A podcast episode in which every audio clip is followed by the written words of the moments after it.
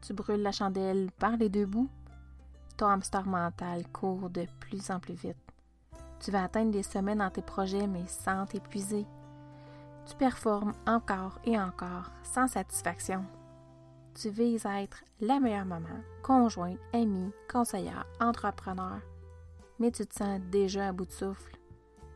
Tu as envie de t'épanouir sans en rajouter une couche de plus à ton quotidien. Je t'invite à prendre 5 à 10 minutes avec moi chaque semaine pour apprendre à ralentir, sans surcharger ton horaire, sans exercice compliqué.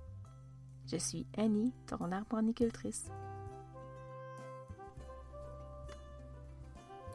Allô, je suis vraiment contente de te retrouver aujourd'hui dans cet euh, épisode numéro 4. Donc, euh, le thème euh, d'aujourd'hui, prévoir l'imprévisible. Dis-moi, est-ce que tu es une personne de solution? Dans une de mes d'avant, honnêtement, je vivais inconsciemment dans l'excusite aiguë.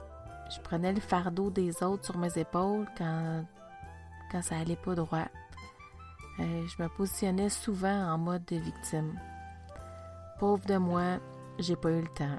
Pauvre de moi, il veut plus de moi. Pauvre de moi, on le sait bien, je suis pas faite pour ça. Pauvre de moi, c'est toujours plus facile pour elle. Jusqu'au jour où j'ai eu quelques prises de conscience, particulièrement celle-ci. Je suis responsable de ce qui arrive dans ma vie.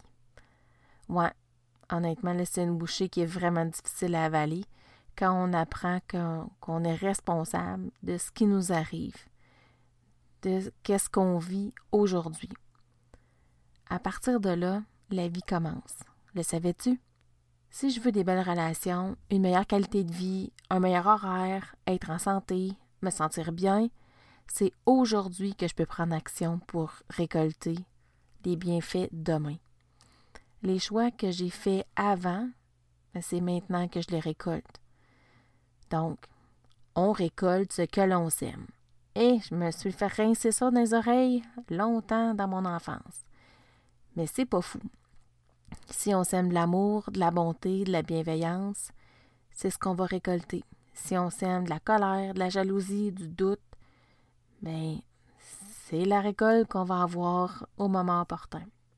Mais comment faire pour rester focus quand, dans un projet quand toutes les épreuves de la vie arrivent en même temps? Comment pas se noyer, ça se pas, hein? comment ne pas se noyer dans le doute, la peur de l'échec, l'angoisse, l'angoisse de la réussite, quand tout notre planning est bousculé. J'ai appris une technique toute simple, hyper efficace. Puis je l'ai testée plus d'une fois dans mes projets surtout en tant que conseillère beauté. Puis je l'utilise encore dans l'atteinte de mes objectifs. Est-ce que tu as ça, toi, des petits cartons de couleurs différentes sous la main? C'est toujours plus agréable qu'une grande feuille de papier blanche, 8,5 par 11 lignées. L'idée, c'est d'écrire sur 3 à 5 cartons différents une embûche par fiche. Donc, j'aime bien écrire l'idée en première ligne qu'est-ce que je peux faire si, puis là, on écrit qu'est-ce qui nous embête, qu'est-ce qui pourrait arriver. Donc, moi, à l'époque, je voulais devenir directrice dans, dans mon réseau de vente direct. J'avais écrit sur mes cartons qu'est-ce que je peux faire si mon amoureux n'est pas présent pour notre fille, que j'ai l'impression que je manque de temps, que je manque de ressources financières. Tu devines déjà peut-être que l'exercice va t'amener à prévoir des solutions avant même que ce que tu crains arrive. Donc, en écrivant trois à cinq possibilités, solutions, stratégies devant chaque obstacle potentiel, lorsque tu es dans l'action puis que le fameux pépin arrive, ben, je peux te jurer que tu vas être fier de toi d'avoir déjà réfléchi puis mis en place des solutions. Ton cerveau il va déjà être en mode panique. Donc, à ce moment-là, il va pouvoir s'orienter beaucoup plus vite puisque tu as déjà mis des pistes de solutions pendant que ça arrive, avant que ça arrive. Perso, je peux te garantir que d'avoir prévu des options Lors d'absence possible de mon chum, ça a été vraiment une bénédiction quand il a dû être en arrêt de travail forcé. Je peux te confirmer que les moments où j'ai eu à réorganiser mon temps pour y arriver, j'étais vraiment heureuse d'avoir des stratégies temporaires, d'avoir déjà demandé de l'aide en cas de besoin à mon entourage pour gérer mon horaire puis mes tâches. Les solutions, elles te vont être uniques selon ton projet, ton but, ta réalité, tes peurs. C'est un exercice qui est simple en soi et qui apporte tellement de réconfort quand on met en branle un rêve. Ça nous aide vraiment à calmer les idées de notre cerveau, puis à calmer les scénarios catastrophes. C'est ta responsabilité de créer le chemin pour ta réussite dans un climat de calme et de confiance. Alors c'est maintenant à ton tour. Prends tes cartons, couleurs de crayon, puis amuse-toi à trouver des solutions à des pépins, des embûches qui pourraient t'empêcher, selon toi, de réaliser ton rêve, ton prochain projet, ta prochaine journée. Puis écris pour chacune d'elles trois, quatre, cinq solutions stratégiques qui vont te permettre de garder la tête hors de l'eau. Très possible que tu n'aies jamais utilisé euh, tes solutions. Mais si ça l'avait arrivé, tu vas déjà avoir la moitié du, du chemin de parcouru. Ton problème va être déjà à moitié résolu. Perso, je préfère vraiment apporter une solution lorsque j'ai une problématique. Puis ça fait partie d'une attitude de bienveillance.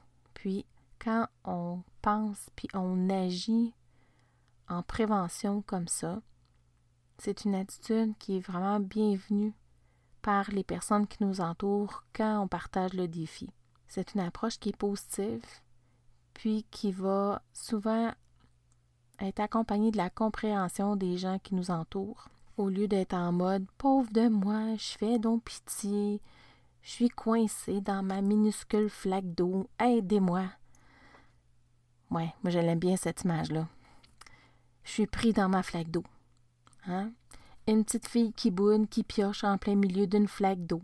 Ben honnêtement, quand je me sens coincée, un peu comme elle, ben, puis je le réalise, je me dis, ben voyons donc, qu'est-ce que je fais là? J'ai le choix de rester pris dans ma flaque d'eau ou de prendre action, puis de faire un pas à côté, puis de sortir de là. Puis c'est là que la responsabilité prend tout son sens. Qu'est-ce que j'ai envie de vivre? Rester coincé dans ma flaque d'eau ou prendre action puis sortir? Toi, est-ce que tu restes pris dans ta flaque d'eau? Est-ce que tu réalises que tu es dans une flaque d'eau? Est-ce que tu vois les possibilités de sortir de ta flaque d'eau? Alors, j'espère que cet épisode t'a apporté de la valeur. N'hésite pas à le partager si tu as, si as vraiment apprécié. Viens m'écrire un petit mot en commentaire.